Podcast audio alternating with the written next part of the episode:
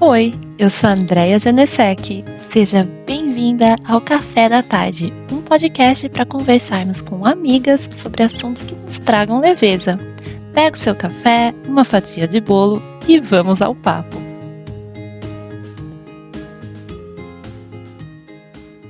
A literatura, as palavras e a poesia me salvam todos os dias. Essas são as palavras de Mariana Reis para definir livros e leveza, o tema do nosso episódio de hoje do Café da Tarde.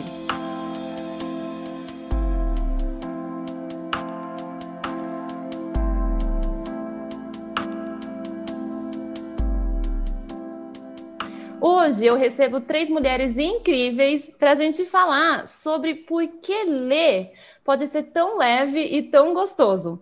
E eu começo dando as boas-vindas a Kel Póvoas. Kel, quem é você e o que você faz? Oi, Andréia. Oi, meninas. Oi, pessoal que está ouvindo. o meu nome é Kel Póvoas. Eu sou pernambucana, moro no Rio de Janeiro. Sou formada em jornalismo, sou revisora de texto, Estudo atualmente também é, letras com formação pedagógica, é uma segunda licenciatura, e também estou fazendo a especialização em literatura brasileira na UERJ. E, além disso, também eu sou escritora infanto-juvenil. Só isso, né, Kel? Só tudo isso. eu até excluí algumas coisas para não ficar tanta coisa. e eu recebo também a Gleice Ramos, que conta, vai contar um pouquinho mais sobre ela para gente, Gleice. Olá, pessoal. Bom dia, ou boa tarde, ou boa noite. Não sei que horas vocês estão ouvindo esse podcast. Eu sou a Gleice, idealizadora do Clube de Leitura da Gleice. Sou baiana de Santa Maria da Vitória, região oeste da Bahia. Mais especificamente aqui na, na Bacia do Rio Corrente. Sou professora universitária, graduada em Letras pela Universidade do Estado da Bahia. Especialista em práticas docentes interdisciplinares também pela UNEB e docência universitária. Trabalho como professora e coordenadora do Núcleo de Pesquisa e Extensão numa instituição de graduação. Também sou empreendedora, tenho uma loja virtual é, que atende, por enquanto, somente o pessoal da minha cidade, cidades vizinhas. Né? Eu vendo produtos para quem gosta de ler e ter uma vida organizada né, no trabalho e nos estudos. Também sou criadora de conteúdo digital. Além do clube de leitura da Gleice, eu coordeno outro clube de leitura nessa faculdade, né, onde eu trabalho, que é outro projeto só para acadêmicos. Sou apaixonada pelas artes, especialmente a literatura e a dança. Mas meu projeto de vida se chama Clube de Leitura da Gleice, é com ele que eu durmo, é com ele que eu acordo. E eu, eu costumo dizer que não é fácil é, trabalhar durante o dia todo, né, das 8 às 18 horas, no cargo é, CLT, no cargo administrativo, empreender com a loja virtual, criar conteúdo, coordenar dois clubes de leitura, estudar, ler, escrever, ministrar aula e ainda conciliar isso tudo com uma vida de dona de casa, uma rotina, né, de dona de casa. Mas eu digo também que não é fácil cativar leitores, né? É difícil e gratificante. E eu sigo porque eu acredito no poder da literatura né, é, em relação à vida humana e acredito que, acima de tudo, os livros também podem nos trazer leveza. Nossa, Gleice! E você, no meio disso tudo, ainda arranjou um tempinho para vir participar aqui do podcast. Obrigada. E também está aqui com a gente a Mariana Reis, a Mari, que é autora das palavras que abriram esse episódio. Mari, conta mais um pouquinho para a gente sobre você. Bom, gente, sou Mari, eu sou um pouco diferente da área de vocês, eu sou assistente social, eu atuo no Tribunal de Justiça aqui de São Paulo, na vara da infância e juventude, na vara de família, atendo crimes, violência sexual, a mais diversas violências. É, eu também sou professora universitária, eu estou há dois anos afastada da universidade, né, me afastei por, por muito cansaço, uma rotina de trabalho muito grande, mas a literatura e a poesia sempre esteve comigo, né? Eu comecei a usar a literatura em sala de aula com a turma de serviço social, né? Eu dei aula por quase seis anos numa universidade particular aqui do interior. E a gente sempre fez oficina de, de poesia, de literatura, com uma turma. Eu até lancei um livro de poesias junto com a turma, né? Que chama o livro chamou Escritores para a Liberdade, e foi um, foi um projeto muito bonito. Então, assim, a, essa, essa, essa relação né, com os livros, a literatura nunca se separou de mim. E a minha área, a minha, a minha profissão é uma profissão é, muito dura, né? Então, eu também encontrei nas histórias que eu, né, com quem eu trabalhava, caminhos para não adoecer, né? E aí, Em 2018, eu lancei um livro de poesia que chama Poesia, poesia em Travessia, pelo Estúdio Aspas, né, através da editora a Érica, que é uma grande amiga. Ele está esgotado agora no, na edição física, a gente está aí planejando uma segunda edição. E, e, aí, assim, eu sempre utilizei a literatura também lá no trabalho que eu, que eu, realizo no fórum com as crianças em acolhimento institucional. É isso, assim, eu tenho mestrado na minha área, eu fiz um mestrado com população em situação de rua, utilizei a obra do Grande Sertão Veredas de Guimarães Rosa para guiar o meu trabalho. Então, foi uma, uma, um amor muito profundo que nasceu dessa relação, né? E aí, o ano passado, no começo do ano, eu criei o Sobretudo Livros. Eu já tinha um blog, né, que chamava Sobretudo Poesia, em que eu escrevia poesias, devaneios, viagens, né, que eu fazia. E aí eu criei o Sobretudo Livros para falar de livros, para incentivar a leitura, por acreditar, né, que a, os livros e a, e a literatura são possibilidades de transformação social. E aí, no finalzinho do ano, com a pandemia, veio a ideia de criar o projeto de lives com autoras nacionais, em que é, eu entrevisto mulheres que escrevem né, nos mais diversos formatos, com publicações digital, com publicação física, para que a gente conheça essas mulheres e o que elas estão produzindo de arte. E muito obrigada né, por esse espaço de troca tão lindo com vocês. Gente, já deu para perceber que, meu Deus do céu, né? É uma convidada mais maravilhosa do que a outra. e meninas, é... eu queria começar fazendo a seguinte pergunta para vocês. Qual é, vocês já, é, algumas de vocês já até falaram um pouquinho sobre isso, né? Mas eu queria saber qual é o papel da literatura na vida de vocês, tá? A literatura, ela, eu, eu lido ela assim, lido com ela como um presente inicialmente, porque eu, desde que me entendo por gente, me entendo como leitora, e eu acho que isso contribuiu muito com a minha formação como pessoa, como cidadã, como a Raquel jornalista, a Raquel escritora, a Raquel do dia a dia, a Raquel com a família, porque eu sempre é, é, fiz questão que essas histórias estivessem né, no meu cotidiano. Isso muitas vezes me salvou, isso muitas vezes me ensinou, e, e com ela, com essa, com a literatura e com a leitura, eu fui descobrindo que eu queria também fazer isso. Então, desde pequeno também escrevo, desde muito pequena mesmo, sempre me expressei com as palavras escritas, né? E é, escolhi o jornalismo por gostar de escrever. Depois, agora, estou indo para o meu grande sonho, que é essa professora de literatura. E justamente porque eu falei, a literatura ela faz parte de mim, eu quero que ela faça parte de mim assim de forma completa. Então, eu quero estar tá trazendo ela para o meu mundo acadêmico, quero fazer mestrado, doutorado. E, em especial, sou uma grande defensora da literatura infanto-juvenil, porque eu acho que, para mim, ela é a grande literatura. Por quê? Porque ela abraça todos os públicos.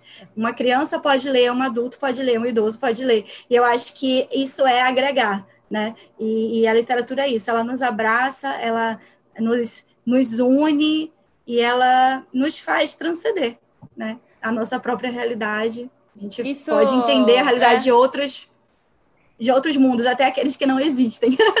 É mesmo, isso que você falou da literatura infanto-juvenil é engraçado mesmo, porque eu é, vira e mexe, olha, se eu não estou muito afim de ler, sabe aquilo que chamam de ressaca literária? Gente, Sim. se eu pego um livro infanto-juvenil, vai, desde Harry Potter, que eu sou super fã, Matilda, qualquer livro do Roald Dahl, é, cai bem, né, gente? Cai assim, é cai. gostoso, né? Você se sente ali mesmo, naquele mundo mágico, parece que Sim. não tem mais problema na sua vida. É maravilhoso. Então, com relação a essa pergunta, é, qual o papel da literatura na sua vida, eu tenho uma relação muito profunda com os livros, né? Sempre tive. Já tive uma fase não leitora, mas eu sempre tive uma relação muito profunda com os livros. E essa pergunta é a mesma coisa que você me perguntar: qual a importância de tomar banho, qual a importância de escovar os dentes, qual a importância de comer. Porque, assim, a literatura ela está muito presente na minha vida, né? Ela tem um papel muito fundamental. E tem uma frase do Todorov que ele diz assim: é, amo a literatura porque ela me ajuda a viver. E aí eu sigo repetindo essa frase dele que eu sou apaixonada, né? Então eu amo a literatura porque ela me ajuda a viver. A literatura, ela pode não ser a solução absoluta para os meus problemas, para os problemas das pessoas, mas ela, ela pode tornar o caminho, né, esse caminho árduo, né, nossa caminhada, muito menos penosa. E o papel da literatura na minha vida hoje é amenizar os problemas da vida e com certeza me levar para lugares assim que eu jamais iria. Então, assim, eu lido com literatura o dia todo, trabalho com livros, né? Então, ela, a literatura ela tem um papel muito importante na minha vida. Olha, eu acho que eu comungo com muitas das questões aí que as meninas trouxeram. A literatura, eu, eu, eu, costumo dizer que existem pessoas que passaram na minha vida desde muito pequena, eu tive esse privilégio de ter pessoas que sempre me incentivaram a ler. Né? Então, eu tive, por exemplo, um pai e uma mãe muito presentes nesse sentido. Né? Eu tenho um pai professor também, e uma mãe que foi educadora é, de alfabetização de jovens e adultos numa fase da vida dela, apesar dela não ser professora. Então eu sempre tive, eu tive livros, né? Eu, meu pai, meu pai dizia quando eu era criança que livros não tinham preço. Então às vezes eu chorava que eu queria uma boneca que era caríssima, e os meus pais não podiam comprar, mas se eu quisesse um livro, esse livro chegava, né? Então eu tive muito, eu tive isso, esse incentivo. E eu tive professoras, né? Eu tive pessoas que eu me lembro, que eu me recordo, assim, professoras é, no, no, maternal, no ensino fundamental, né, na, até na universidade, né, no serviço social, que é uma profissão é, muito teórica, mas também muito interventiva. E eu tive é, professoras que traziam essa a arte, né? A arte é uma, ela é uma constante na minha profissão. A gente costuma chamar isso de praxis, né? Que é uma, uma coisa mais teórica, mas a praxis ela é muito presente na, no serviço social. E a arte é uma dimensão dessa praxis, né? E ela é fundamental para a gente sobreviver. Então, às vezes, a gente encontra situações das mais diversas e das mais difíceis nas realidades das famílias que a gente trabalha, das mulheres, das crianças, mas a gente percebe um, um respiro que é na arte, né? E, né, e, essa arte também é a literatura. Então, eu, eu levo, a, desde sempre, a literatura ela tem esse, ela é como um combustível né, na minha vida, ela é um respiro, apesar de eu, tem muita coisa que eu não sei, que eu não, eu não tenho aquele conhecimento técnico né, da literatura, às vezes eu fico aprendendo, faço cursos para tentar entender um pouco, mas eu é uma troca, né? É uma troca muito grande a literatura e a minha profissão, né, como assistente social. E também os livros, né? Os livros para mim onde eu tô tem livro, às vezes eu não tô lendo, mas o livro tá ali, né? Quando eu tô num lugar e, e eu esqueço o livro, eu, parece que eu tô meio pelada, assim. parece que falta alguma coisa, né? Eu não é. sei se é uma fuga, eu não sei se é um, um processo de encontro, mas eu, os livros também, eles são, eles são cúmplices de várias coisas na minha vida. As histórias são, são cúmplices, né? Mari, é, duas coisas que você falou que eu fiquei curiosa sobre todas as meninas, inclusive você. Número um, isso dos livros, é, sempre você né, vai para um lugar que nem antes da pandemia, vai, vamos imaginar mundo antes da pandemia. E a gente ia no médico tal, e fica naquela sala de espera. Ah, sei lá, 10, 15 anos, a gente tinha que levar o livro físico, né? O livro ali em papel. Mas hoje em dia, com o Kindle, facilitou muito. Porque você coloca na bolsa o Kindle quando vai viajar ou quando vai mesmo para algum lugar que vai ter uma fila de espera e você fica sossegada usando o Kindle. Qual que é a relação sua, Mari, com e-reader? Você gosta, não gosta? Começou, como quase todo mundo, com maior preconceito, não quero nunca, e depois que comprou amor, eu quero saber de todas também. Olha, eu comprei o Kindle ano passado na pandemia né? Porque eu falei assim, ai, gente, vamos experimentar, porque eu, sempre tive uma vida muito corrida, né? E eu gostava muito dos livros, porque eu trabalho em um município é, diverso de onde eu moro. Então, quando eu não ia dirigindo, eu ia de carona. A gente faz um revezamento. Fazia, né? Que agora na pandemia eu só posso ir sozinha.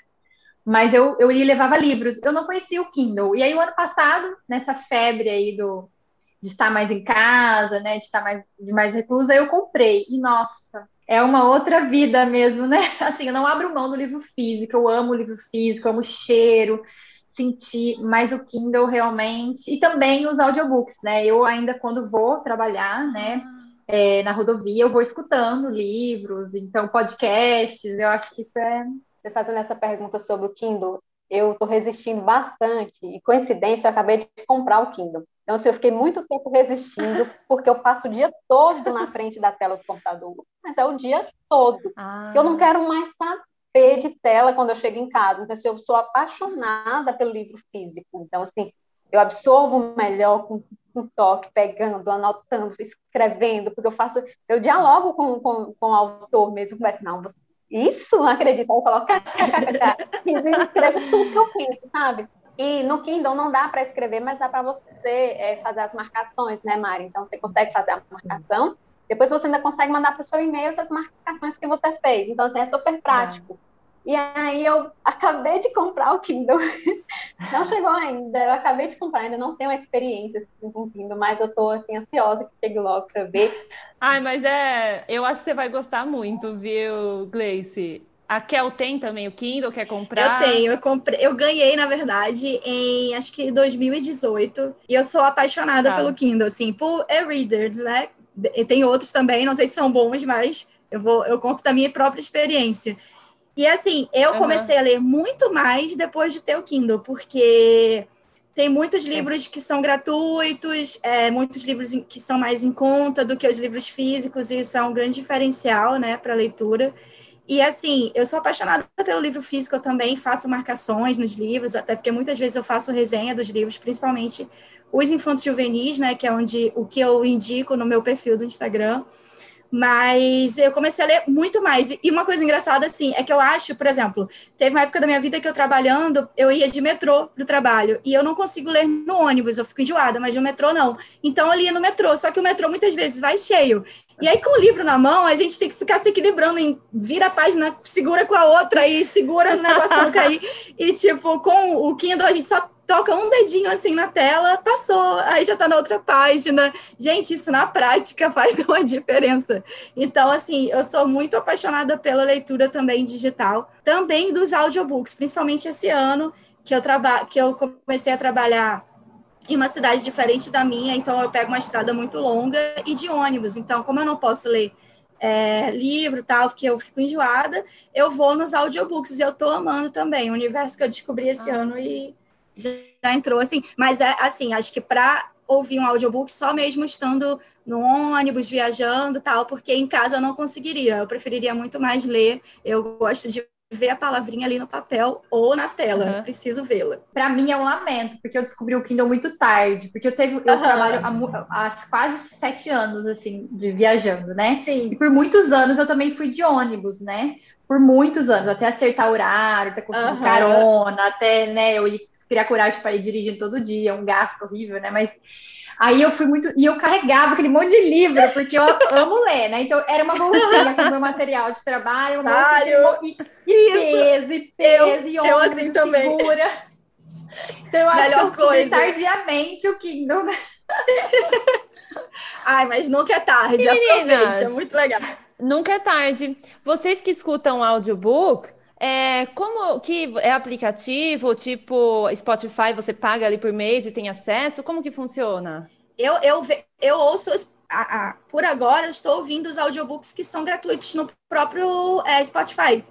Mas eu acredito ah, que devam existir tá. recursos até melhores, com mais livros. Eu comecei lendo gratuito, e aí agora eu vou até pesquisar se existe outras possibilidades pagas que deem acesso a mais ah. livros, livros mais atuais e tal também. Ah, que legal. E outra coisa, menina. Ah, pode falar, Mari. Não, eu tô falando que eu, eu conheci, né, agora, na pandemia ano passado, um aplicativo que chama Out, Outbooks. E ele tem tá. até no, no Insta, dá para você procurar. E também tem muitos livros, todos os livros que eu tenho lá foram de graça nesse período de pandemia, que eles foram disponibilizando. E eu, é muito bom, assim. Tem livros Legal. bons, tem preços acessíveis, também recomendo. Outbooks chama. Outbooks. Ah, que legal, ótimo. E outra coisa que a Mari falou, gente, foi que ela teve essa sorte dos pais dela, né, da família, incentivar o hábito da leitura, que eu acho que é, é não é o único jeito, né, mas é o jeito mais fácil da gente Sim. se apaixonar pelos livros desde sempre, né? E para vocês, Kel e Gleice, vocês também tiveram essa sorte ou foi mais tarde que vocês criaram esse amor pela leitura? Não, eu não tive essa sorte. Conta pra gente, Gleice. É, e por isso que eu falo que eu tenho uma relação muito profunda com os livros, porque eu não sei de onde vem isso, entendeu? Eu fui uma criança que meus pais, eles não, não, não tiveram é, é uma, como é que eu posso falar, uma escolaridade. Então, uhum. assim, meu pai estudou até a quarta série, minha mãe também até, até a quarta série, né? Naquela época. E, assim, meus pais, minha mãe, ela vem da, da ela vem de um ambiente da zona rural, né? Ah. Então, é, não tinha acesso à escola. E quando eles mudaram para Santa Maria, é, minha mãe queria estudar, meu pai não deixou, tem toda aquela Sim. questão, né? Então, assim, mas é, eu lembro que quando era criança, minha mãe, ela, naquela época tinha aqueles vendedores de livros nas portas, não sei se vocês já sabem dessa sim, história, e era livro, é, o, o, o, as pessoas passavam vendendo livros, enciclopédias, aqueles Isso. livros, né? Aqueles lindos de capas vermelhas, a coisa mais linda. E aí, toda vez que minha mãe sempre gostou de comprar, assim, tá parcelado. E aí, né, o cara passava vendendo, minha mãe achava lindo aqueles livros. Antigamente, é, os livros, pelo menos aqui, né, na minha região, aqui na minha cidade, os livros eram de enfeites na sala. Então, colocava, minha mãe comprava esses livros para colocar na estante. Mal ela sabia, ela uhum. ingênua sabia que eu ia me apaixonar por esses livros. Então, por isso Olha. que eu falo, primeiro eu me apaixonei pelos livros. Depois eu fui me apaixonar pela literatura bem mais para frente, né? Então, assim, eu, aquela época não tinha internet. Então, assim, o que, que a gente ia fazer? Eu ia fazer o que dentro de casa? Brincar de casinha, pegava os, os móveis, os objetos da minha mãe, colocava tudo no chão, as taças, os copos, colocava tudo no chão e os livros iam junto. Eu pegava tudo na estante e colocava os livros lá. E aí eu folheava os livros e via as imagens, a coisa mais linda, aquelas imagens, né? Eu não sabia nada do que estava escrito ali, mas ficava folheando e tal, e vendo. Uhum. Então, é, eu me apaixonei pelos livros primeiro, né? É, então, minha, minha, minha relação com os livros começou daí. E aí, é, eu comecei... E aí tem a questão da escola também, como na época não tinha é, internet, quando a professora passava uma pesquisa, eu já toda bam, bam, bam já chegava com a pesquisa, a professora está aqui, porque na minha casa era cheia de enciclopédia. Né? Ah, é, olha. para pesquisar sobre o que a professora passou. Então, e aqui em Santa Maria também tem biblioteca, nós temos é, três bibliotecas, infelizmente não são é, visitadas mais, assim como, é. como antigamente. Então, é, é, inclusive, numa dessas bibliotecas, eu já tra eu trabalhei, logo quando eu estava já finalizando o ensino médio, eu trabalhei nessa biblioteca, e vem daí também a minha paixão pelos livros, por isso que eu resolvi fazer letras também. E, e assim, tem, tinha, né, antigamente tinha essas bibliotecas para você fazer pesquisa, mas na minha casa já tinha esses livros, então era super fácil para mim. Então foi daí a minha paixão pelos livros. Depois Muito legal. Pelas histórias. Ótimo, e vamos ver a história da Kel, como foi? Você é mais parecida com a Mari, você é mais parecida com a Gleice, não tem nada a ver com nenhuma das duas. Olha, minha história é mais parecida com a da Mari. Assim, uhum. é, eu, eu fui criada pela minha mãe e ela desde pequena eu sempre lembro de ter livros, então ela sempre me deu livros. Ela até não lê tanto quanto eu, né? Não pelo menos livros, ela, ela lê muita coisa, mas não necessariamente só livros. Mas ela sempre comprou esses livros para mim. E além dessa influência, é, o meu avô é, materno, o Albino, que já está lá no céu, pintando e bordando, um português contador de histórias. Ele não era contador profissional, mas ele contava histórias como ninguém. E ele tinha na casa dele uma casa assim, que é, é, é de contos de fadas, tinha uma biblioteca na casa, uma casa antiga, assim, uma Nossa. coisa muito legal. E nessa biblioteca tinham livros de, de variadas formas e, e, gostos. E eu cresci, porque a minha primeira moradia foi nessa casa, eu cresci vendo esses livros. Então, tem aí vem um pouco é, da história parecida com a Gleice. Eu realmente também me apaixonei pelo livro em si, né, por ver aqueles livros ali e pelo incentivo do meu avô e da minha mãe e muito na escola também, né, principalmente é, nos anos é, do ensino fundamental, que aí eu já me lembro mais, eu lembro muito da, das professoras passando indicação de leitura e eu abraçando aquelas indicações. Mas eu acredito que tem um pouco dentro de mim também, porque no meu, na, eu acho que é uma paixão que sei lá de onde veio, sabe? Se já veio comigo, se não. E, e no caminhar, as pessoas reforçaram isso. É, a Gleice falou sobre. É, foi a Gleice, né? Sobre biblioteca, Gleice, foi você. Bibliotecas públicas são muito necessárias, principalmente. E, e na minha adolescência, eu estudei no ensino é, antigo ensino médio, né? E no antigo ginásio. Quer dizer, eu acho que ensino médio ainda é o mesmo nome. Mas ginásio não. Sei lá, já tô confusa. É confuso demais. É, mudou gente. tudo. E aí eu, eu estudei é, em dois colégios públicos diferentes e eles eram próximos de uma biblioteca pública maravilhosa, que é a Biblioteca Tales de Azevedo, que fica em Salvador, que foi onde eu morei muitos anos. Eu morei dos 5 é, aos 18 anos em Salvador. E lá é, eu me apaixonei pelos livros mais ainda. E eu lia de tudo, gente. Eu, adolescente, eu lia coisas assim muito complexas, e eu, ai, vou ler, sabe, psicologia e filosofia, e tava eu lendo. Foi aí que eu me, é, conheci a Clarice também, maravilhosa.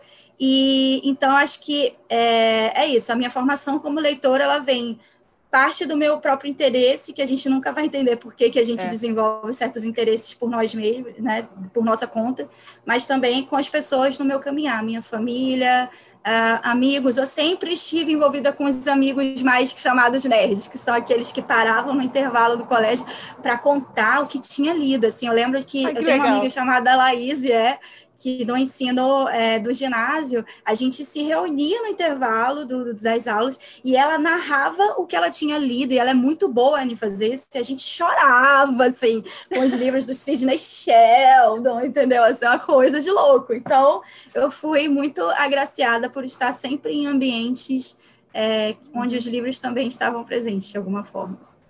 E meninas, é, então vocês veem, olha, às vezes a gente tem essa sorte, né, de desde cedo ter esse incentivo ali em casa, mas mesmo quando a gente não tem isso, a gente pode, né, criar esse amor, essa paixão, esse hábito da leitura. Então, minha próxima pergunta para vocês é: quem quer criar o hábito da leitura, quem quer ler mais, quem quer incluir o livro, né, os livros no dia a dia, vocês têm alguma dica prática e simples para a gente começar a criar esse hábito? André, eu só quero fazer só um comentário, né, que acho que tem a ver aí com a segunda pergunta, mas eu, eu fico pensando, enquanto as meninas falavam, eu fico pensando, gente, como que é, como que é tão transformadora a presença do livro? Eu fiquei emocionadíssima com a história da Gleice, né? porque é isso que, gente, que, eu vejo também né, no cotidiano de trabalho, e é isso que eu acredito, né? Eu acho que a, a, o incentivo à leitura, aos livros, ele é a presença mesmo, né? O livro como cultura, o livro uhum. como presença. Objeto, né? Um objeto. objeto. E a história é. da sua mãe é muito linda. A história da sua Demais. mãe dá um conto, dá uma crônica, dá uma poesia. E, é muito linda. E, Mari, sabe que eu tento fazer isso? A mesma coisa com os meus sobrinhos. Eu tenho uma sobrinha de 9 anos e tenho um sobrinho de 4 anos. Quando eles vêm aqui em casa, eu faço o possível para eles mexerem na minha prateleira de livros. Eu faço assim, sabe? Eu quero que eles mexam, quero que eles mexam. E toda vez que eles vêm na casa deles, eu que incentivei a mãe dele, a mãe da, da Luane. Na verdade, o de Luane foi eu que fiz. Eu falei, Lu, você tem que ter uma biblioteca, uma mini biblioteca na sua casa, no seu quarto. Eu fiz de tudo, ela não tinha. Então, os livros da, da escola, a mãe pegava e colocava numa pasta e guardava dentro do guarda-roupa ah. lá no ah. fundo. Como que uma criança vai ter, vai ter coragem de pegar um trem que está guardado, entendeu? Eu falei, gente, está errado. Aí o que, que eu fiz? Lu, vamos pegar todos os seus livros e vamos fazer uma mini biblioteca aqui na sua, no seu guarda-roupa.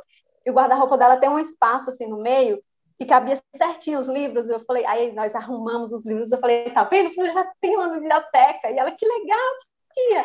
Aí ficava muito mais fácil para ela pegar os livros, folhear, ler. E aí o Miguel chegava também, e aí viravam festas, pegavam os livros. Então, o acesso, a facilidade tem que estar fácil. E aí o Miguel também fez, a mãe dele também fez a mesma coisa, fez o espaçozinho dele lá no quarto, colocou os livros que ele já tinha. E aí toda vez, às vezes eu recebo livro, né, das, das editoras que mandam para mim, principalmente na época do clubinho, e aí manda para mim, quando ele chega aqui, e aí eu vou ler, quando pego um livro, vou ler, eles saem daqui com livro. Sempre, toda vez que eles estão aqui, e a minha felicidade é eles levarem esses livros, sabe? A minha felicidade, leva, pode levar. Eu queria esse livro para mim, mas pode levar. que legal. Ah, pode ler. Então eu deixo, é a minha felicidade eles saindo daqui com algum livro na mão. E eu acho que essa já, já, é a primeira dica aí, né, André? Eu acho Tava pensando já, nisso, já... Mari. Exatamente. já é você ter, incentivar as crianças, né, a fazerem essa. Ah, eu tenho vários afilhados por aqui, né? E assim, uma das minhas afilhadas, a mãe, a Laís, uma grande amiga, ela fez uma biblioteca, uma mini biblioteca com um caixote, né? E aí foi muito uhum. interessante porque elas fizeram a mini biblioteca também. Então elas pintaram, né, o, o pallet. É aquele tipo aquele caixotinho, Sei. sabe? Com uhum. rodinha. Enfeitaram, e aí depois legal. organizaram, e aí ela carrega, né? Porque como tem rodinha, ela carrega esse, essa, essa caixote muito quanto é lado. Então, acho que essa é uma primeira dica, né? É, é a primeira dica. É a primeira dica. É, é a primeira dica. incentivar mesmo, né? Ou seus próprios filhos, seus sobrinhos, afilhados, filhos de amigas, né, gente? A gente sempre conhece alguma criança e eu não sei se foi a Kel ou a Suelen Emerick que uma vez falaram, e acho que foi a Su, e eu concordo totalmente. Quando tem aniversário de filhinho e filhinha de algum amigo, dá livrinho de presente, isso. né? Sim. Eu amo dar livrinho eu de também presente. faço isso. amo, amo, amo, amo. Meus afilhados já... aniversário do Miguel, eu dei uma blusa para ele, mas dei um livro. Então eu faço assim, sabe? Sim. Assim, Ah, tá. E, a, e, o livro tá ali, o livro sempre tem que estar. Tá. Ah, que Tem que legal, dar. gente. E que É. mais vocês trazem de dicas, meninas? Então, é, André, eu acho assim que, primeiro de tudo, eu acho que é criar o gosto pela leitura, para que ele vire um hábito, né? A gente Aham. sempre fala de hábito, criar o hábito pela leitura, sim, é importante criar esse hábito. Mas é, a gente tem, assim, por mais que a gente precise criar o hábito é, da leitura, sem o prazer, não vai adiantar muita coisa, vai virar uma coisa muito rotineira. É né? mesmo? É, Nossa. hábito, algo enfadonho. Então, assim, Aham. o hábito. Então, por isso que eu gosto mais de usar a palavra gosto pela leitura, né? Criar o Perfeito. gosto pela leitura. Mas, Vou- assim, Vou mudar pra- já aqui, gente, no meu vocabulário. Não, sério, é super importante isso. Faz toda a É, diferença. uhum, exatamente. Então, assim, mas para quem está começando agora, quem não tem, é, é, já que a gente está falando de hábito, né? Esse hábito da leitura, quem quer começar com essa prática, né? se Inserir nesse mundo aí da leitura, a primeira dica que eu dou, na verdade, não é primeira, é a segunda, né? Que já foi falada aqui, é deixar o livro acessível, escolher um gênero literário que te agrade. É a primeira coisa. Né? Não importa que tema, seja qualquer tema, tem que ser algo que lhe agrade. É muito, muitas vezes acontece na escola, a gente acha que na escola todo mundo é leitor, né? que todo aluno é leitor, e não é. Eu falo disso com propriedade porque eu trabalho no ensino básico desde, 2000, desde 2009.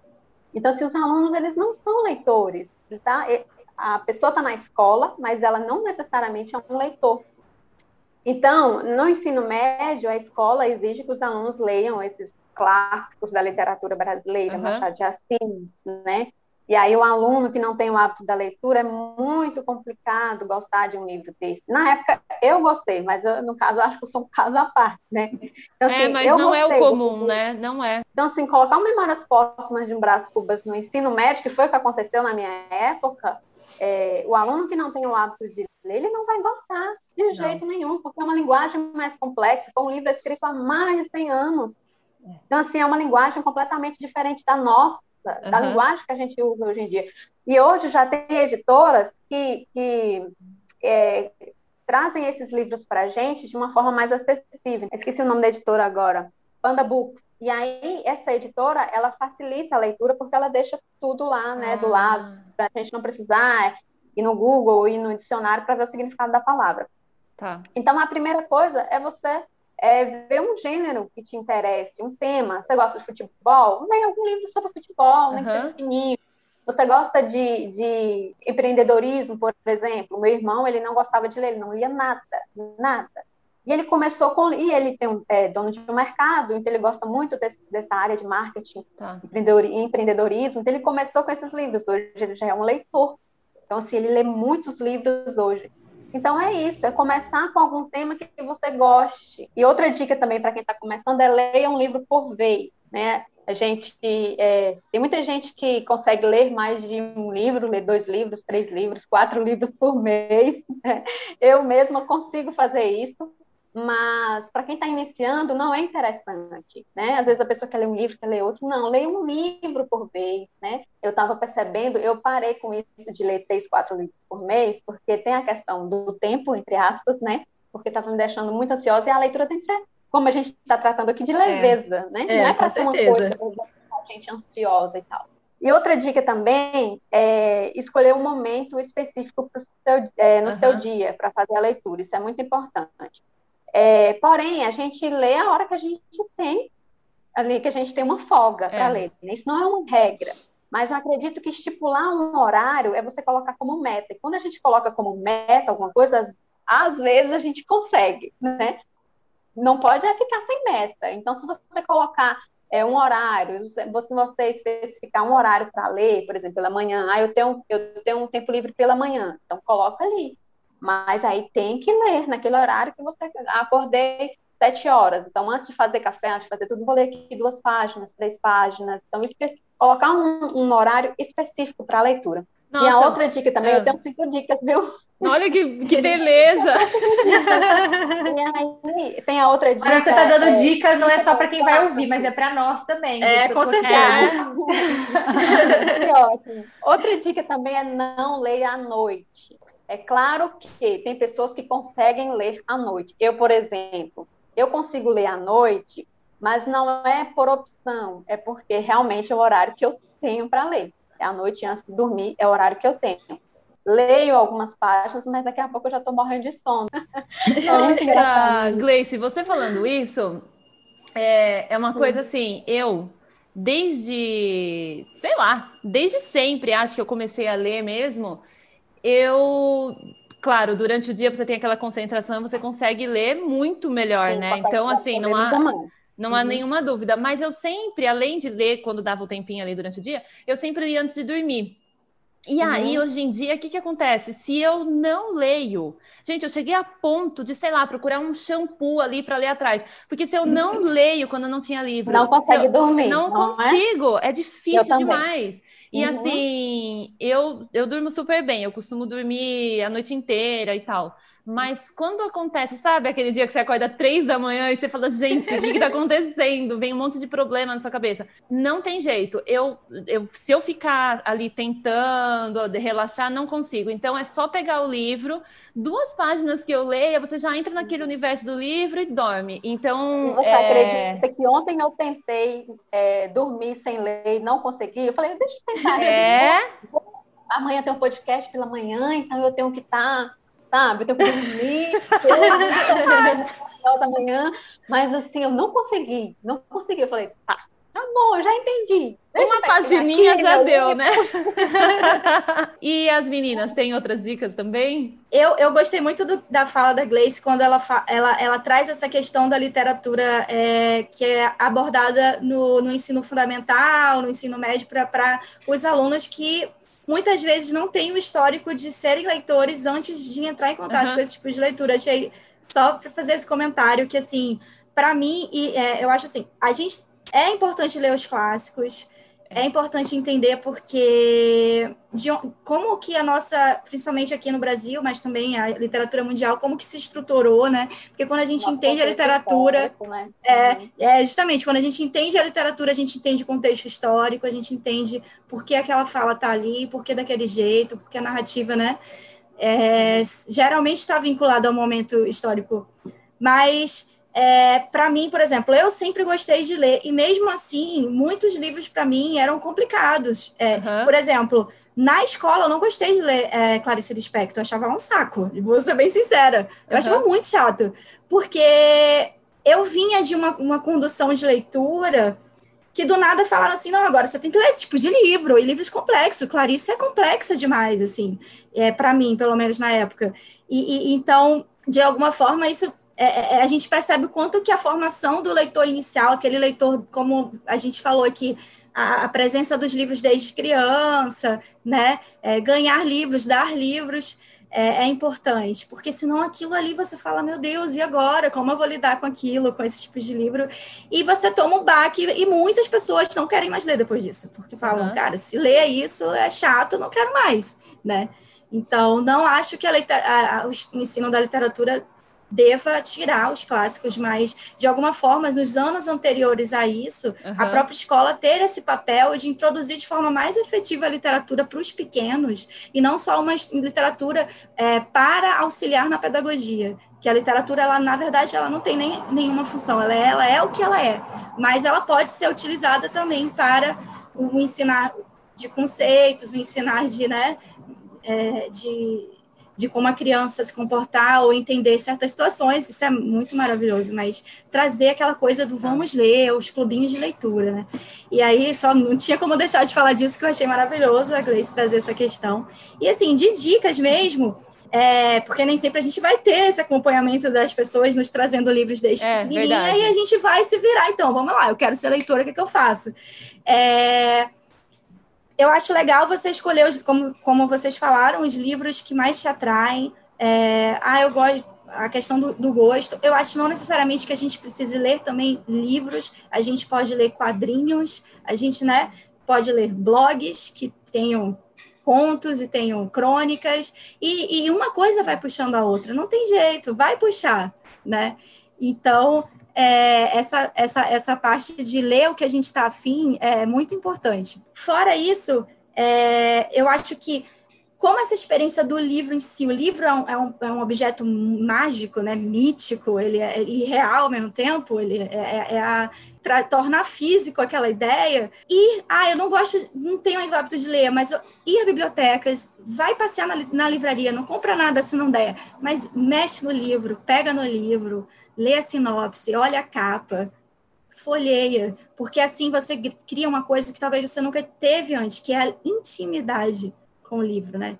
Isso é muito importante. Então, a gente criar essa intimidade prévia, até antes mesmo. Como você vai começar um relacionamento tão profundo se você não tiver ainda um contato inicial? Você não pode entrar de cabeça num livro. Você tem que primeiro, peraí, deixa eu ver essa capa, deixa eu né? Deixa eu tocar, né? Vamos, vamos criar essa experiência gostosa, vamos tirar aquela pagininha de livro novo, que é uma delícia.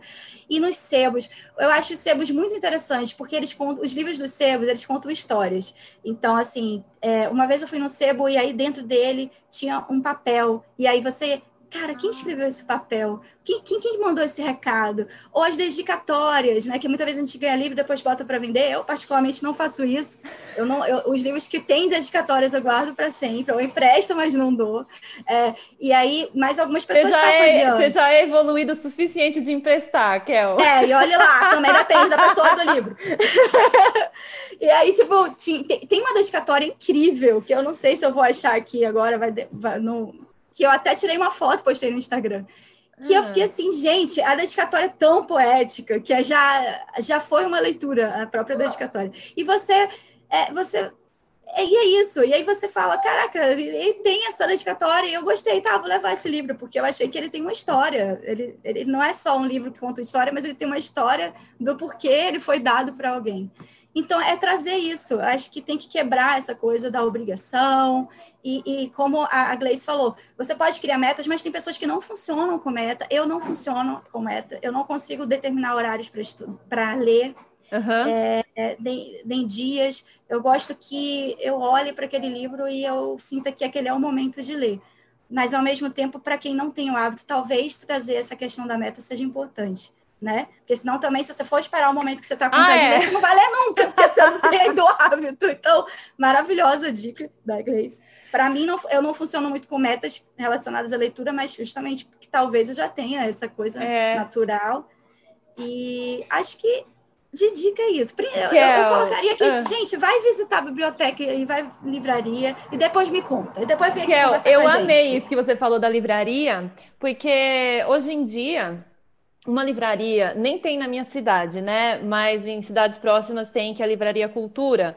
E, ah, e, tem outras parecidas, né? Mas, gente, a Livraria Cultura é um negócio que a gente vai desde que eu era pequena e é um aconchego, né? É ali, olha, tem o café, é tudo acarpetado, o chão, tem a parte ali das crianças, depois. Então você fica horas e horas e horas. Então, para mesmo, olha, não gosto de ler, mas não só, tô falando da livraria cultura, mas tem outras também, né? Outras, é. Você vai em vez de tomar um café em tal lugar, vai tomar café na, na cafeteria ali da, da livraria, né? Então você já vai estar tá ali, está tomando café, você pega um livro. Eu, eu amei essa dica, Kel, amei.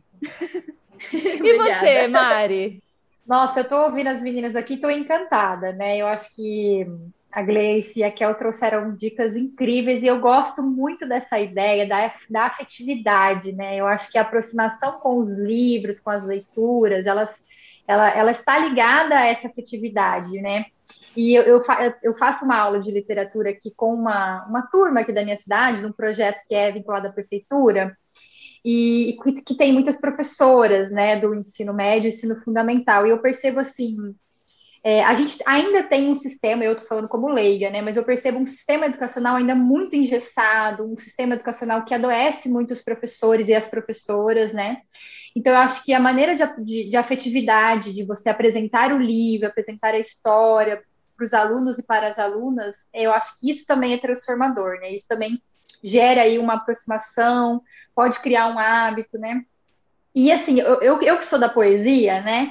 A poesia já é um gênero que poucas pessoas gostam, né? E, e, ou tem dificuldade, ou tem um pouco de, até de preconceito. Mas eu lembro que na sala de aula, quando eu trabalhava com poesia para as minhas alunas e os meus alunos de serviço social, eu lembro que a gente fazia as declamações, então usar o corpo, né, para expressar aquele poema, relacionar com temas que a gente fazia, né, de, da nossa profissão ali. E, e aí, né, eu estava até lembrando de uma história, né? Eu não sei se é uma dica, mas eu acho que eu aprendi muito com a Libras, né? Teve uma época que eu tive um orientando que ele era intérprete de Libras, estava se formando assistente social, e a gente pensava, nossa, né? Como que isso é importante, né? A, a, língua, a língua da Libras, né, a linguagem da Libras, vocês me corrijam aí, meninas. Muito. É. Mas, e aí eu fui fazer Libras, eu falei, gente, eu preciso fazer Libras para poder me aproximar desse aluno, né? E tanto é que depois a gente até trouxe a Libras para o serviço social, a gente acabou implantando como uma disciplina, né, depois. Mas aí eu fui fazer. E, e com a Libras, nesse um ano de Libras, eu entendi que eu podia falar com o corpo, né? E isso foi muito incrível, né? Foi muito incrível, porque eu entendi que a gente podia. A poesia, né? Quando você recita, você pode utilizar o corpo, as mãos. Eu, sou, eu venho de uma família italiana, né? Então eu falo com as mãos. Então isso para mim foi transformador. E quando a gente, e quando a gente levava isso para a sala de aula, a gente via o interesse, né? A diferença ali da, dessa afetividade mesmo com que você apresenta uma obra, né? E assim, eu, eu, concordo com a Kel, apesar de não ser especialista, concordo que os clássicos são importantes porque demarcam esse tempo histórico, mas hoje a gente vive um tempo uhum. que a gente tem um leque, né, de autores contemporâneos, autores e autoras contemporâneas, plataformas, né? De repente tem livros que já foram adaptados, estão aí nas plataformas de streaming que você pode ver, assistir e falar, nossa, olha que incrível esse, esse mundo, então eu acho que eu vou ler o livro. Tem, eu faço muito isso. Tem gente que fala que estraga, né? Mas eu já acho que não. Eu já acho que se eu assisto, eu falo, nossa, eu preciso. Acho que eu vou voltar no livro, porque eu quero entender agora. Ah, que legal. Às vezes eu faço o contrário, né? Então eu acho que a gente tem hoje, né, um leque de tecnologias, de e como usar isso, né, é, é para o bem, para uma coisa boa, uma coisa construtiva, principalmente com as crianças, com os jovens, né? E também como possibilitar o acesso para quem não tem condições. Eu acho que as bibliotecas públicas, municipais, elas são assim um forte. A gente tem que é, incentivar mesmo. Eu sei que agora uhum. a gente está no cenário de pandemia, né, com uma limitação de, de, deslocamento, mas eu acho que a gente não pode perder isso, né? E, e, mostrar que ali é possível, que você pode emprestar, que é de graça, né? É mesmo. Então, acho que isso é muito. E assim, agora, um, um hábito pessoal aqui compartilhando com vocês, que eu acho que as meninas já trouxeram dicas incríveis, mas um hábito pessoal que eu tenho, eu sou da turma que acorda antes do galo, né? Então, às seis, antes das seis, já estou acordada. Mas eu percebi que isso me ajudava a tomar café com calma, né? Ler com calma. Então, eu sempre gosto de tomar café com calma antes de começar a rotina de trabalho, que é muito intensa e ler uma notícia, um jornal literário, que eu conheci muitos, né, desde que eu me aproximei da literatura. Então eu leio com calma, tomo meu café com calma, e aí eu me sinto pronta, né, para o dia. Eu acho que isso me fortalece. E concordo com a Gleice da literatura noturna, porque eu sou uma pessoa que tem um sono muito pesado e durmo muito bem. então à noite, quando eu quero ler, é para relaxar, é para eu sei que às vezes eu não vou nem lembrar muito que eu li, mas é para relaxar mesmo, né? Então eu concordo muito com as meninas, que as meninas trouxeram dicas incríveis, mas eu acho que hoje a gente tem muitos recursos é, para possibilitar esse acesso. Talvez, talvez a, o, que, o que eu sinto que está um pouco perdido são essas mediações, são essas articulações, né? Sim. De como fazer chegar, né? E com o projeto de lives lá das autoras nacionais, eu percebo isso, assim, né? Como fazer chegar, né? A gente tem tantas autoras, autores também, mas tantas mulheres incríveis escrevendo, inclusive jovens, porque nesse caminho eu acabei encontrando adolescentes. Eu acho que ainda dá para falar uma dica aqui que eu acho que é uma das principais, assim, que é. A Gleice é a rainha das é, dicas, a gente. É a rainha da dica, gente. que é o principal assim, de tudo é você. Se você quiser conseguir ler, é você tirar as distrações. É verdade. Então, uma distra... a distração maior que a gente está tendo hoje em dia é o celular. É, né? o sem dúvida. é o vilão, né? Eu mesma, quando eu, eu vou ler, eu tenho que deixar o celular muito longe, porque senão eu fico tentada a ficar olhando ali o tempo todo, mensagem é. que chega o tempo todo. E como a gente trabalha com internet, né? A gente trabalha com Instagram, a gente está ali o tempo todo. Então, assim, se eu não colocar o celular longe, a não ser que você esteja lendo no celular, mas aí você tira a internet para conseguir ler. Então, assim, é outra dica é você tirar as distrações, senão você não consegue ler. Perfeito. É, por isso que, ó, a Mari, né, essa coisa dela gostar de ler de manhã bem cedinho, normalmente esse horário é, nem dá vontade, né, de ficar no celular. Então, é um horário super tranquilo.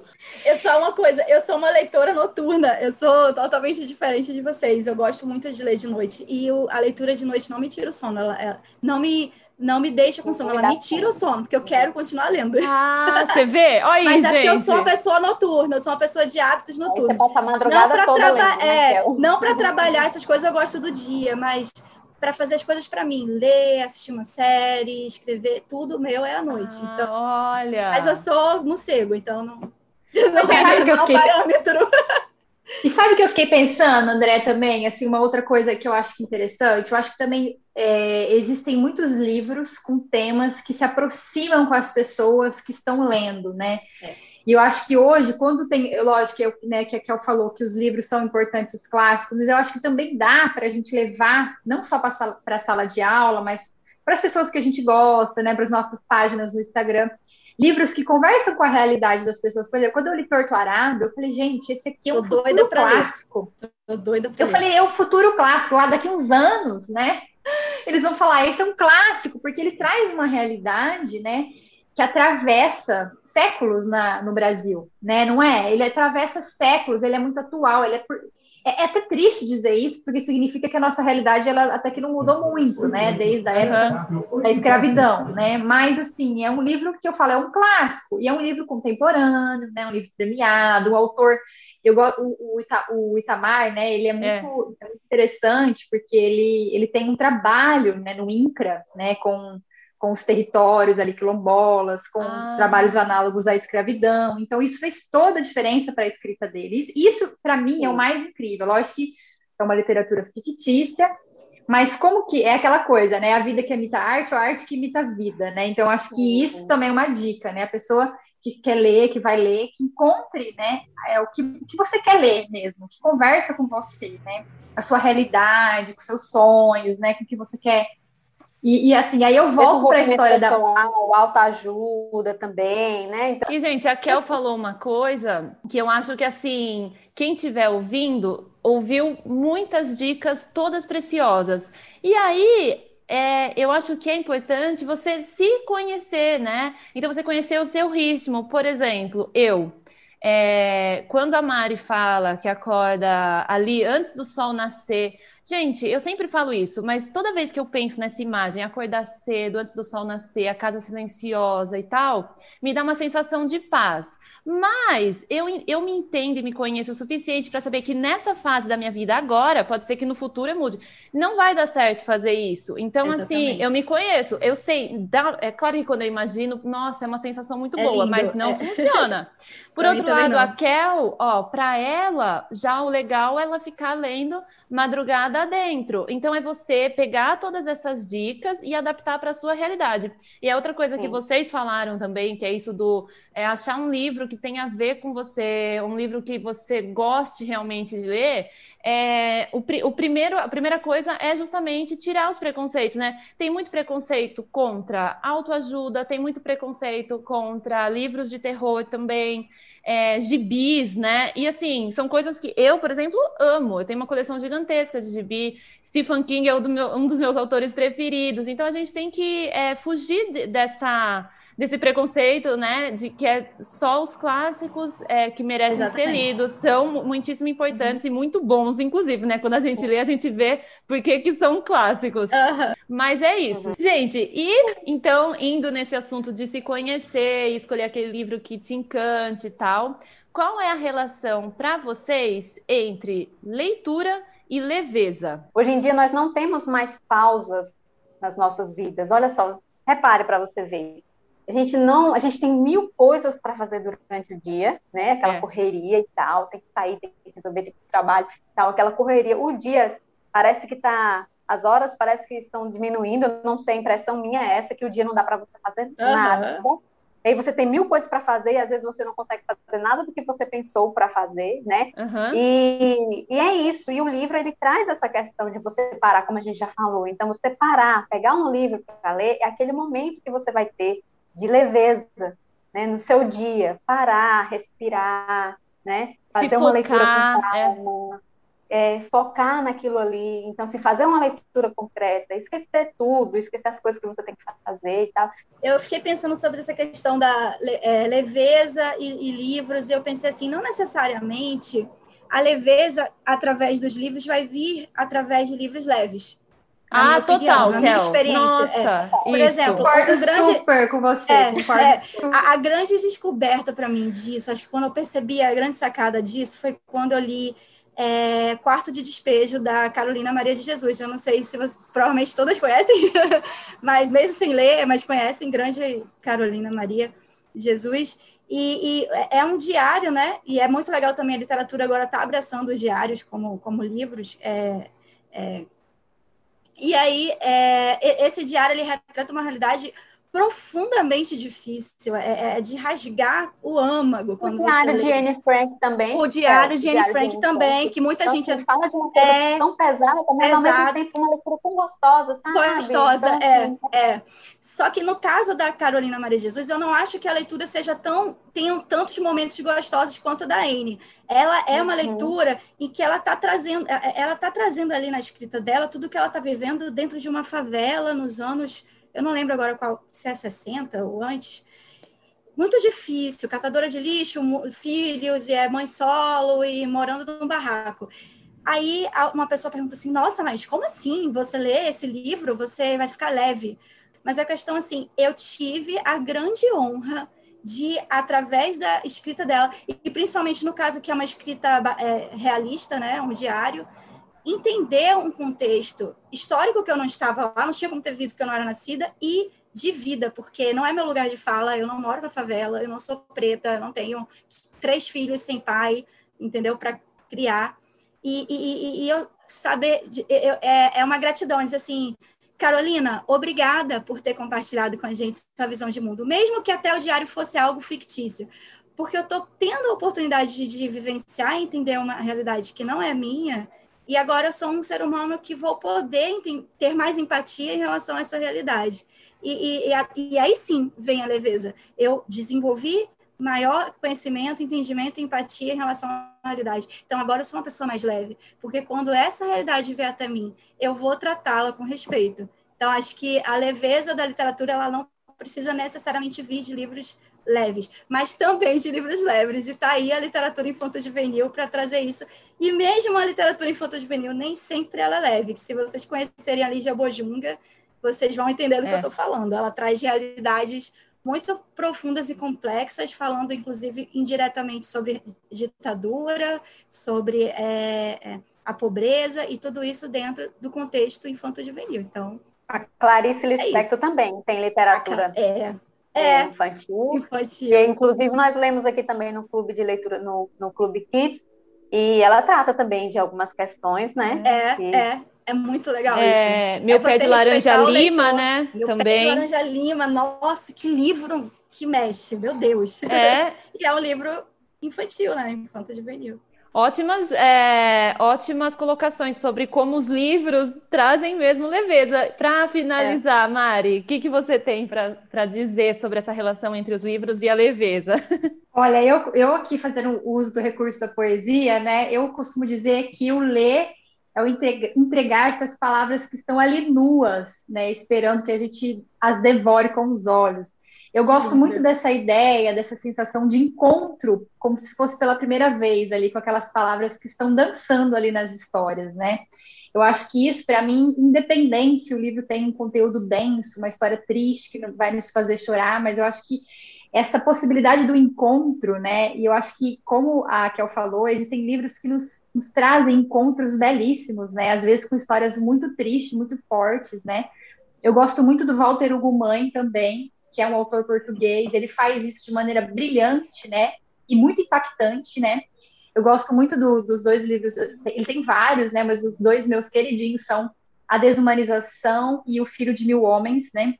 A Desumanização é um livro fortíssimo, né, com temas fortíssimos, mas que a gente lê e encontra essa leveza, porque ele brinca com as palavras, né? As palavras elas nos apresentam ali como uma poesia mesmo, apesar de estar em prosa, né, numa narrativa.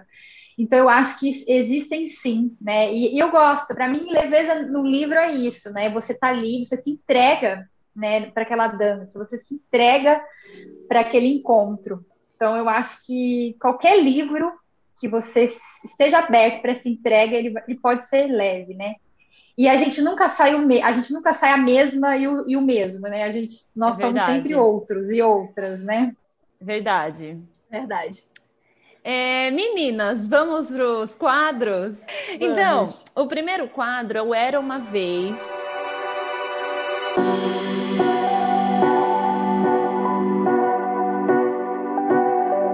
E a gente vai falar sobre alguma história de vocês, tá? Então eu queria saber se vocês se lembram de algum livro que foi tão impactante que vocês tiveram alguma mudança de vida mesmo depois dessa leitura. Nossa, tem uma história para contar. Vamos lá. São minhas histórias. É, André, eu acho assim, que a maioria dos livros que eu leio, a maioria dos livros que a gente lê, sempre vai provocar algum tipo de mudança na gente, nem que seja pequena essa mudança, né? Mas, assim, é importante frisar que nenhum livro, nenhum livro muda a sua vida. O que muda é o seu olhar com relação àquele determinado assunto, né? E com a sua própria força de vontade, você consegue aplicar o que você deseja mudar. Mas nenhum livro vai mudar a sua vida, né? É você que vai na sua força de vontade. Mas, assim, é claro que é fundamental, né, nesse processo, é, é, o livro ele vai mostrar o caminho através das palavras. Então, o livro ele serve para isso, ele vai te mostrar, vai te guiar para essa mudança.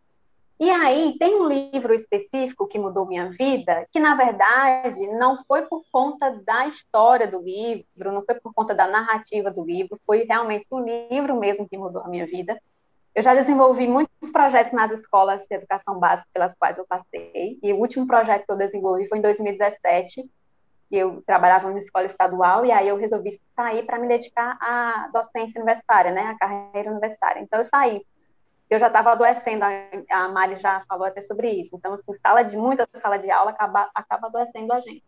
E aí foi o meu último projeto, um projeto grande que eu desenvolvi nessa escola, que foi um, um projeto que se, chamou, que se chamou Tempo de Leitura. Então, nas minhas aulas eu sempre parava 15, 20 minutos das minhas aulas, parava tudo que estava fazendo, não corrigia atividade, não passava conteúdo, nada. Vamos parar e vamos ler 15 ou 20 minutos. E esses alunos, eles saíam da sala, eles iam para o pátio, embaixo da árvore, qualquer lugar que eles que eles tivessem vontade de ler e eles não poderiam levar esses livros para casa, porque a gente sabe que talvez em casa eles não poderiam ler, então eles tinham aquele momento ali na sala de aula para ler.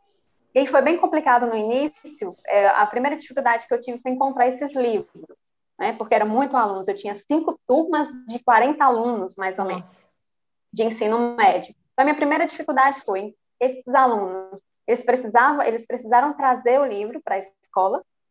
E essa foi a dificuldade. Então, assim, a biblioteca não disponibilizava de livros interessantes para a idade deles, né? Então, assim, mesmo assim, a biblioteca ainda ajudou bastante. E até que a gente conseguiu. E aí eu levava para a sala esse, essa caixa com esses livros que eles liam tal. E o projeto super deu certo, mas assim, a gente sabe que na escola toda leitura tem um fim. Né? Toda leitura que você faz, você precisa fazer um trabalho, os alunos precisam desenvolver um trabalho. Isso é uma coisa assim super chata, né? Porque só que assim, eu não falei para eles que teriam um trabalho no final do ano, eles iriam passar o ano todo lendo esse livro, e eu não falei. Simplesmente falei, ó, vocês vão ler esse livro durante o ano para eles fazerem uma leitura de leite, para não se preocupar, nossa, eu tenho que fazer Sem pressão, né? É, sem pressão. E aí, quando chegou no final do ano, eles apresentaram o trabalho no, na Feira de Ciências da escola, e super deu certo. Quando foi no último dia é, na escola, eu estava lá na sala de aula sozinha, não tinha mais aluno na escola, eu estava na mesa, é, já naquelas questões de burocráticas de escola, passando nota para o diário, aquela loucura de correria de escola. E aí eu olhei para uma cadeira, tinha um livro. Aí eu, gente, não acredito, esqueceram um livro aqui. Aí eu peguei o livro, falei, não tinha nada escrito no livro, não tinha nome, o livro novo, e assim, não é comum você achar um livro assim, dando bandeja na escola, né? E assim, mas acreditei que talvez fosse com relação ao nosso projeto de leitura, que os livros estavam ali, é, rolando na escola, né? Eu falei, nossa, ainda falei, nossa, não acredito, o aluno esqueceu um livro aqui. E aí peguei o livro, não tinha nada escrito, não sabia de quem era, não tinha mais aluno na escola, eu saí perguntando para o porteiro, para o pessoal da biblioteca, você conhece esse livro? Você sabe de quem é esse livro? Não, não sei. A, a diretora, você sabe de quem é esse livro? Não, não sei. Não tem nome, não tem. Aí eu falei, gente do céu, o que eu vou fazer com esse livro? Vou levar esse livro para casa. A aluna me perguntou, professora, você leu todos esses livros? E na hora eu fiquei, eu, eu senti uma vergonha tão grande. Eu falei assim, não, eu não li todos esses livros. E nessa época, eu já não estava sendo, eu era professora e não era leitora. Porque assim, o leitor ele vai muito além, o leitor e a leitora vai muito além de ler livros técnicos para uhum. pesquisa, né, estudos. Vai muito além de você ler um livro de vez em quando. Eu já estava nessa rotina de ler um livro de vez em quando, só ler livros técnicos, só ler livro para pesquisa, para estudo. E aí eu senti uma vergonha, eu falei, gente, não estou sendo leitora. Então, assim, eu não li nenhum texto daqueles livros que os alunos é, leram no projeto. Falei, gente, não, eu tenho que fazer alguma coisa, eu tenho que fazer algo maior, algo para além dos muros da escola, algo para além dos muros da instituição, entende? E aí eu fiquei com aquela angústia, e aí levei o livro para casa. O livro é esse aqui, Para Depois Que Eu Parti. E aí é um livro que é a emocionante história real de uma mãe com câncer terminal e as mensagens que deixou para sua filha, que não verá crescer pense na história desse livro, gente. Então, assim, a partir desse livro, eu levei para casa, não li, eu estava sem tempo para ler, mas louca para ler, e sem tempo para ler, porque é, eu dava aula nessa escola pela manhã, à tarde e à noite eu estava na faculdade. Uhum. Trabalhava à tarde e à noite na faculdade, então não tinha tempo, né? E aí, eu, louca para ler esse livro, eu falei, gente, eu tenho que fazer alguma coisa. E aí foi aí que surgiu é, o projeto, eu falei, não, eu vou fazer um, um, um, um projeto de leitura e aí foi por isso que surgiu. Então, assim, esse livro ele mudou a minha vida, né? Completamente, Olha. mas completamente mesmo, porque o clube, é como eu falei no início, ele é o meu projeto de vida. E antes eu não tinha um propósito, né? Até 2017 eu não tinha um propósito de vida. Meu, a minha, minha rotina era dar aula, era ir para a escola, era ir para a faculdade, trabalhar, trabalhar, trabalhar. E hoje não. Hoje eu tenho esse propósito de vida, que é levar o gosto da leitura, né? Para quantas pessoas eu puder levar. O primeiro livro que nós lemos no clube, ele foi o primeiro, então ah, comecei com ele. que legal! Ele mudou a minha vida, porque é, nós começamos com ele lá no projeto do, do clube. Bom, a minha história eu vou tentar ser o mais breve possível, porque ela realmente mudou minha vida em todos Nossa, os gente! Né? Não, é, é gente, Cada história, história, hoje. Já contei ela mil, assim, mil vezes, porque ela é. Bom, eu, quando eu fazia mestrado, que eu, eu fazia, meu objeto de pesquisa era um, era um serviço específico para a população em situação de rua lá em Londrina. Uhum. E aí, quando eu comecei a, a entrevistar né, as pessoas e a, e a, acompanhar essa, essa situação em vários aspectos, eu percebia um sofrimento muito grande. Eu não queria tratar o sofrimento na perspectiva da psicologia, para que não misturassem as áreas, né? Então eu fui para a literatura e aí eu, eu trouxe então o livro é, O Grande Sertão Veredas, João Guimarães Rosa, para falar desse sofrimento, né? Porque ele fala muito aqui desse sofrimento, dessa busca. Ele traz muito esse combate do bem e do mal, uma simbologia muito grande, atravessando o sertão. Então ele tem diálogos muito incríveis. E eu comecei a ler esse livro para o mestrado. E, minha, e aí eu usei vários trechos, né, relacionando com a pesquisa.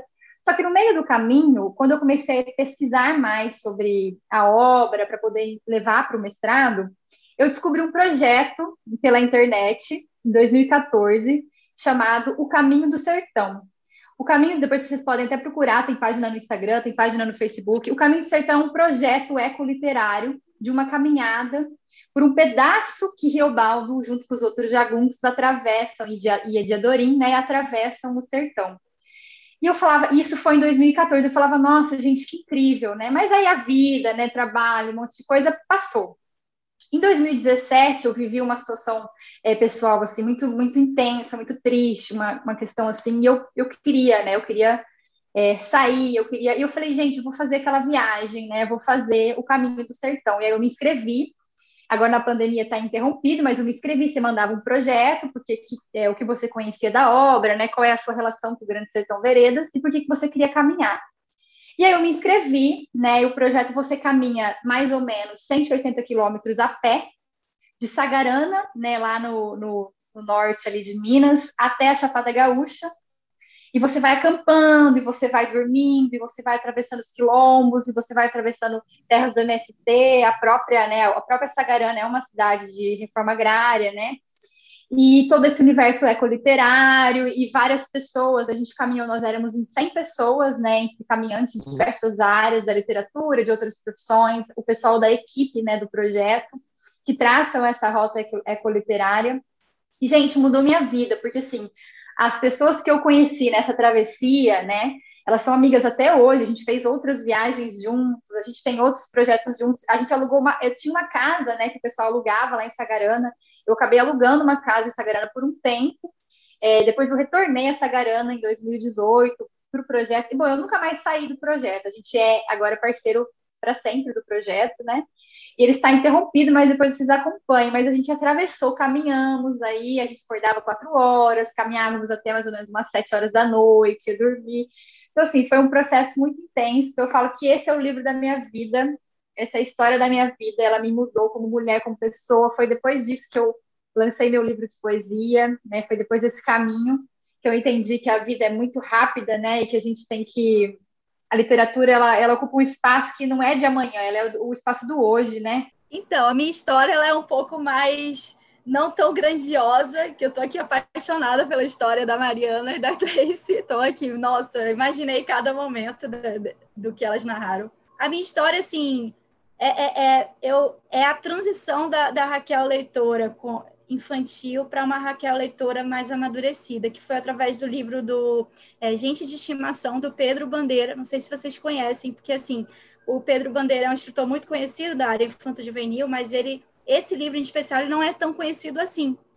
E, e, é um livro muito simples que conta a história é, de Tustão, que é um menino órfão que trabalha no, no, no circo, e do Mil Réis, que é um elefante muito velhinho já, que praticamente para o circo não serve mais para nada e que é o grande amigo dele.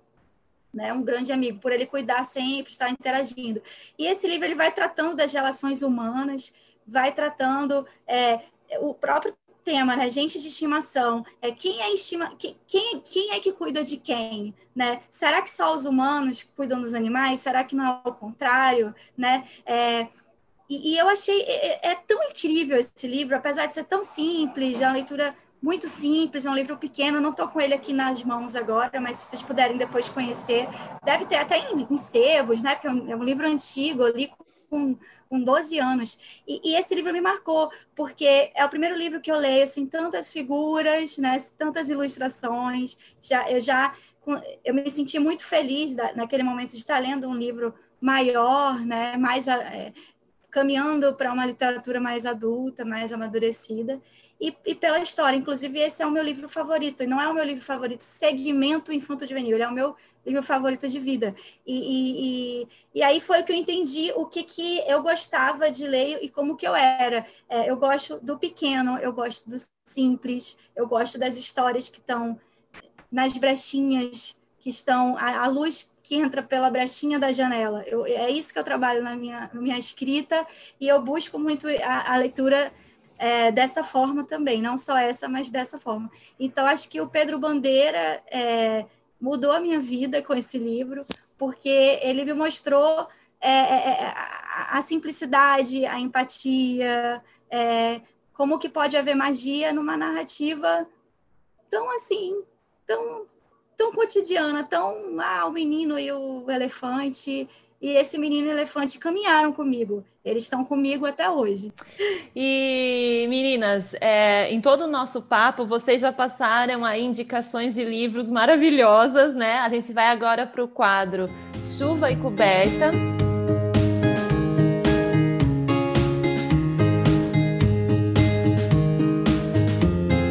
E se vocês tiverem mais indicações a trazer, ou de livros é, que tenham a ver com o tema, né? Que na verdade eu acho que quase todos os livros no mundo têm a ver com o tema de hoje, ou simplesmente leituras que tragam aconchego, que tragam leveza. Se quiserem trazer também filme, série, fiquem à vontade. Vamos ver quais indicações vocês têm para gente.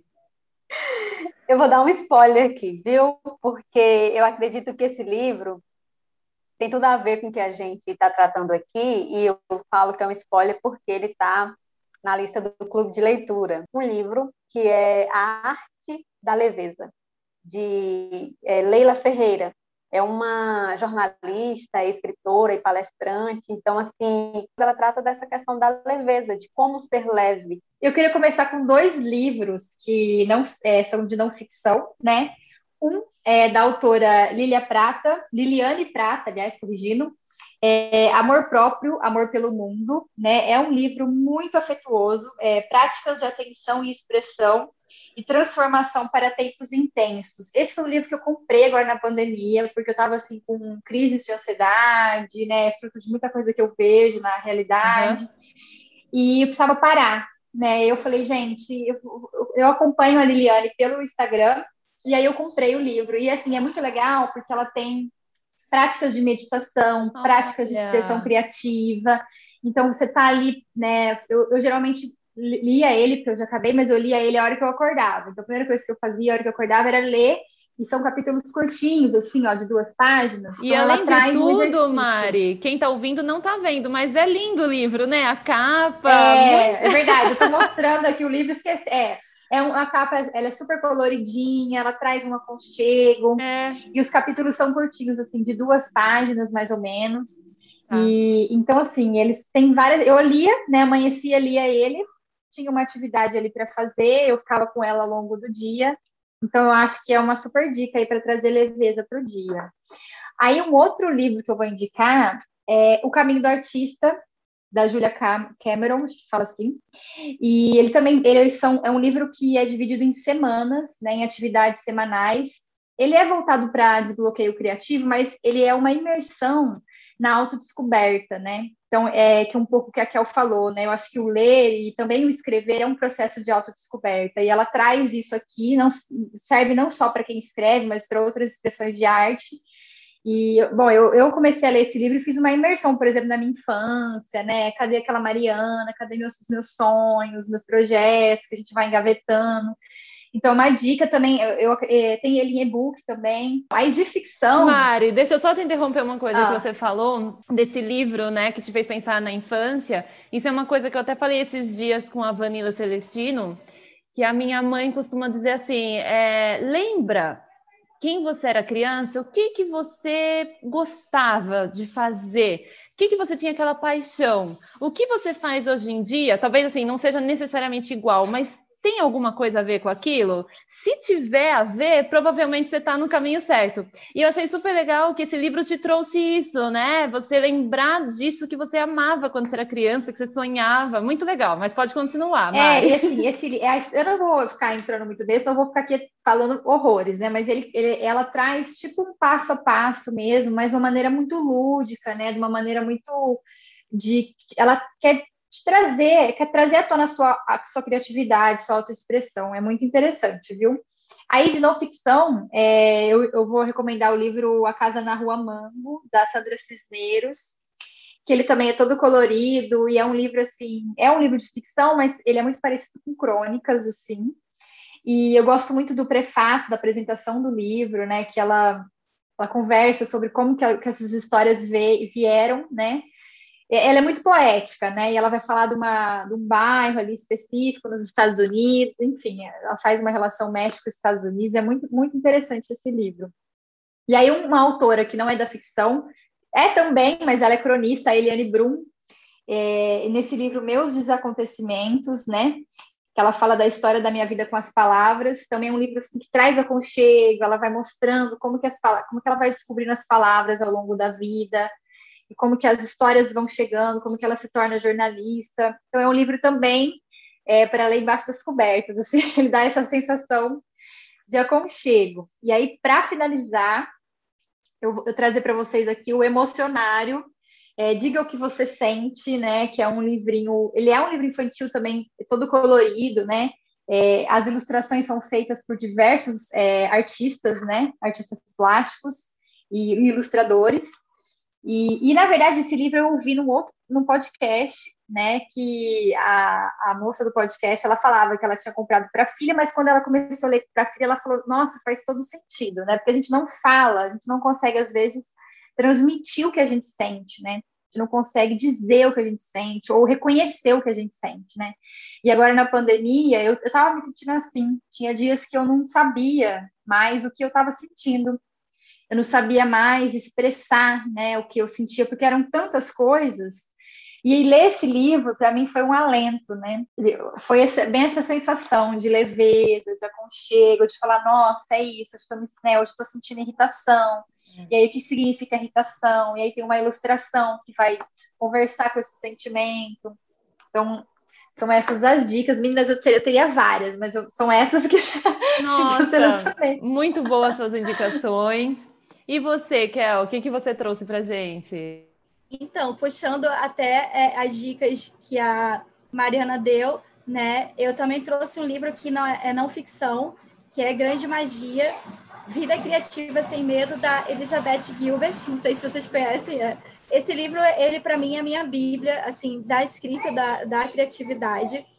E não, ele não é só para quem escreve também, como o, o Caminho do Artista. Ele é para todas as pessoas, e não só para pessoas que trabalham ou, ou exercem a, a arte, mas para todos os tipos de coisa. É um livro que mudou também assim a minha percepção sobre criatividade, ideias, medo, né, que ela trabalha todas essas coisas. Então, é um livro muito legal, Grande Magia, Vida Criativa Sem Medo. E a capa dele é linda. É porque eu não estou em casa, então eu não estou com os meus livros aqui para mostrar.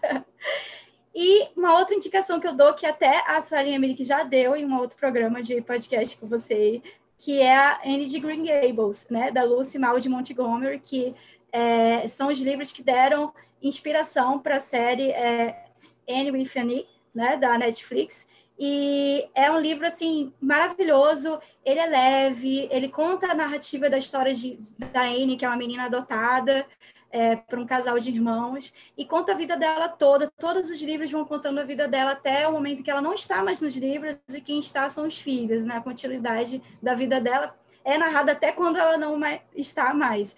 E é um livro muito legal, porque ele tem referências de vários outros autores, porque essa autora Lúcia, ela, ela era uma mulher muito culta, uma grande leitora, né?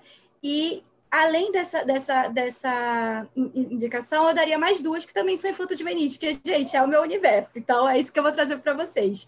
Que é a Matilda, né? Da, que, que Roubou minha dica, Kel! Matilda, que tem o filme. O livro é a coisa mais gostosa do universo, assim. Eu não sei explicar o quanto que eu amo. E eu também traria, além do Gente de Estimação do Pedro Bandeira, que eu já indiquei, também eu traria os livros da Lígia Bojunga, em especial o A Bolsa Amarela, que conta a história da Raquel, que é uma menina que é muito expressiva, gosta de escrever, é muito criativa, mas que a família, ela tolhe isso dela. Então, a Raquel ela não tem voz por ser menina, ela não tem voz por ser criança, e nem tem voz por ser uma grande artista, mesmo sendo pequena, né?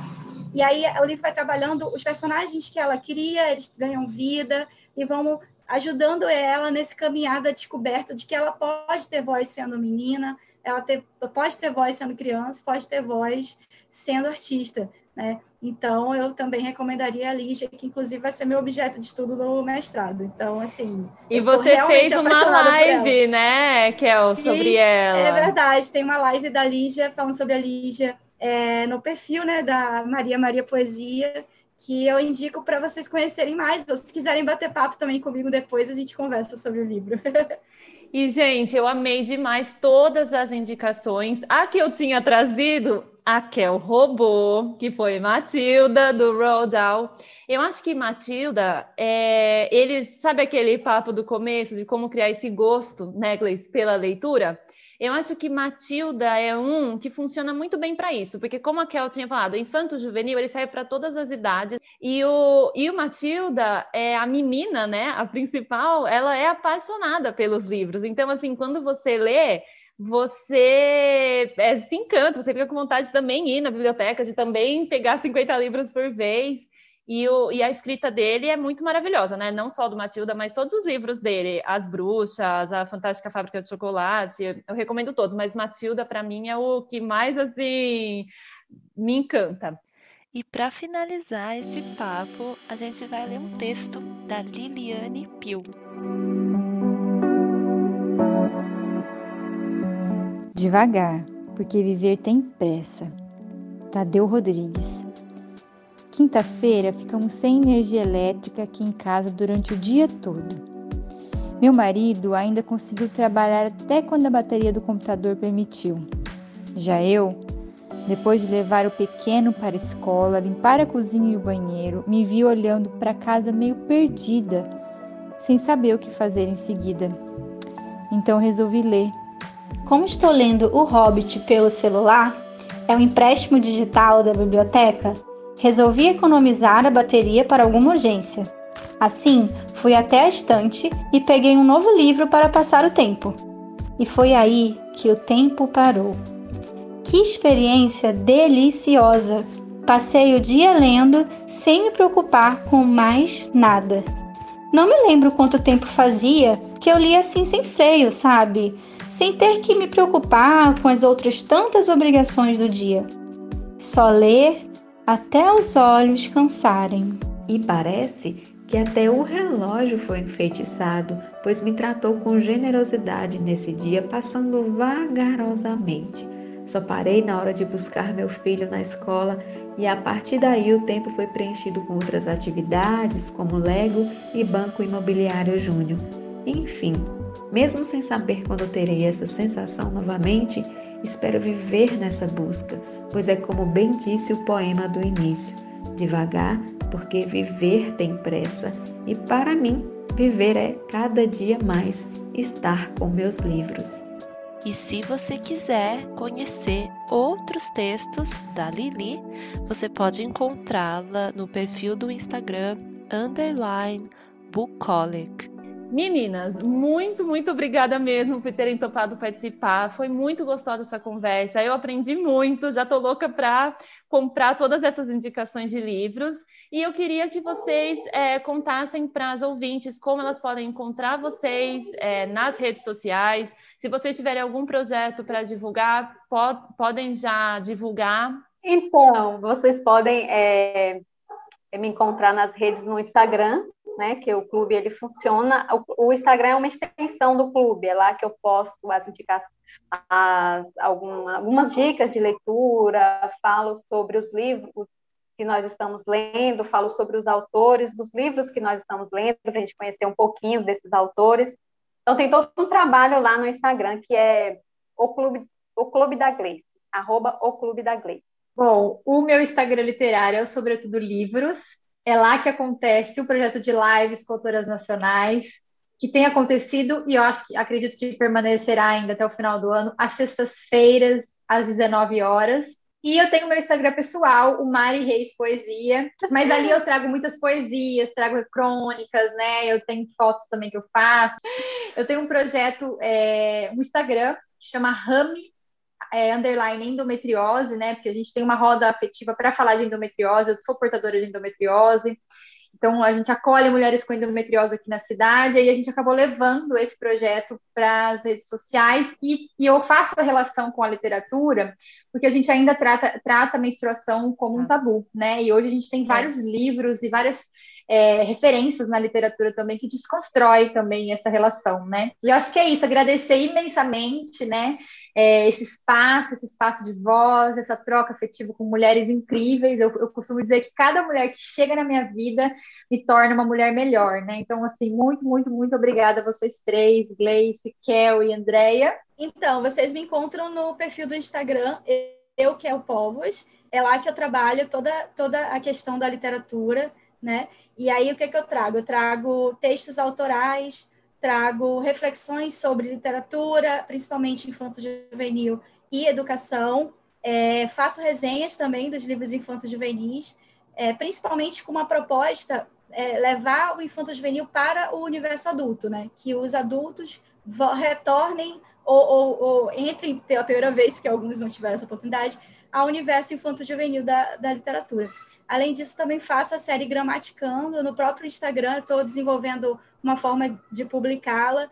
é, que eu trabalho as questões da gramática de forma é, poética, né, é, para desconstruir a, a, aquela frase, né, de, é, de, que a língua portuguesa é uma língua difícil, né, e aí eu vou mostrando que às vezes o difícil é a forma que as pessoas ensinam e não necessariamente que a nossa língua seja difícil, porque a nossa língua é incrível, é maravilhosa, e principalmente a língua portuguesa falada no Brasil, que agrega a, a, a, a linguagem indígena, a linguagem é, africana. Então, assim, é, é, maravilhoso.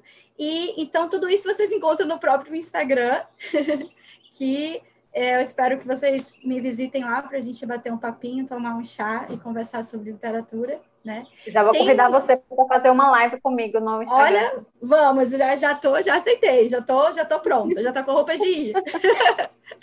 e assim, o meu primeiro livro publicado ele já está em processo, né? Encaminhando. Eu espero que até ano que vem ele, ele seja publicado também. Menina, é isso. É um grande muito obrigada. Foi maravilhoso.